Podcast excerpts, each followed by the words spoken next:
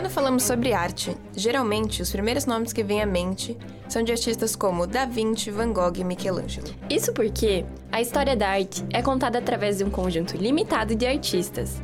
Existem muitos pintores talentosos e interessantes que foram deixados de lado. Mas a partir da próxima terça, no nosso programa A Margem da Moldura, vamos explorar alguns desses artistas marginalizados e discutir o motivo de não terem recebido o devido reconhecimento.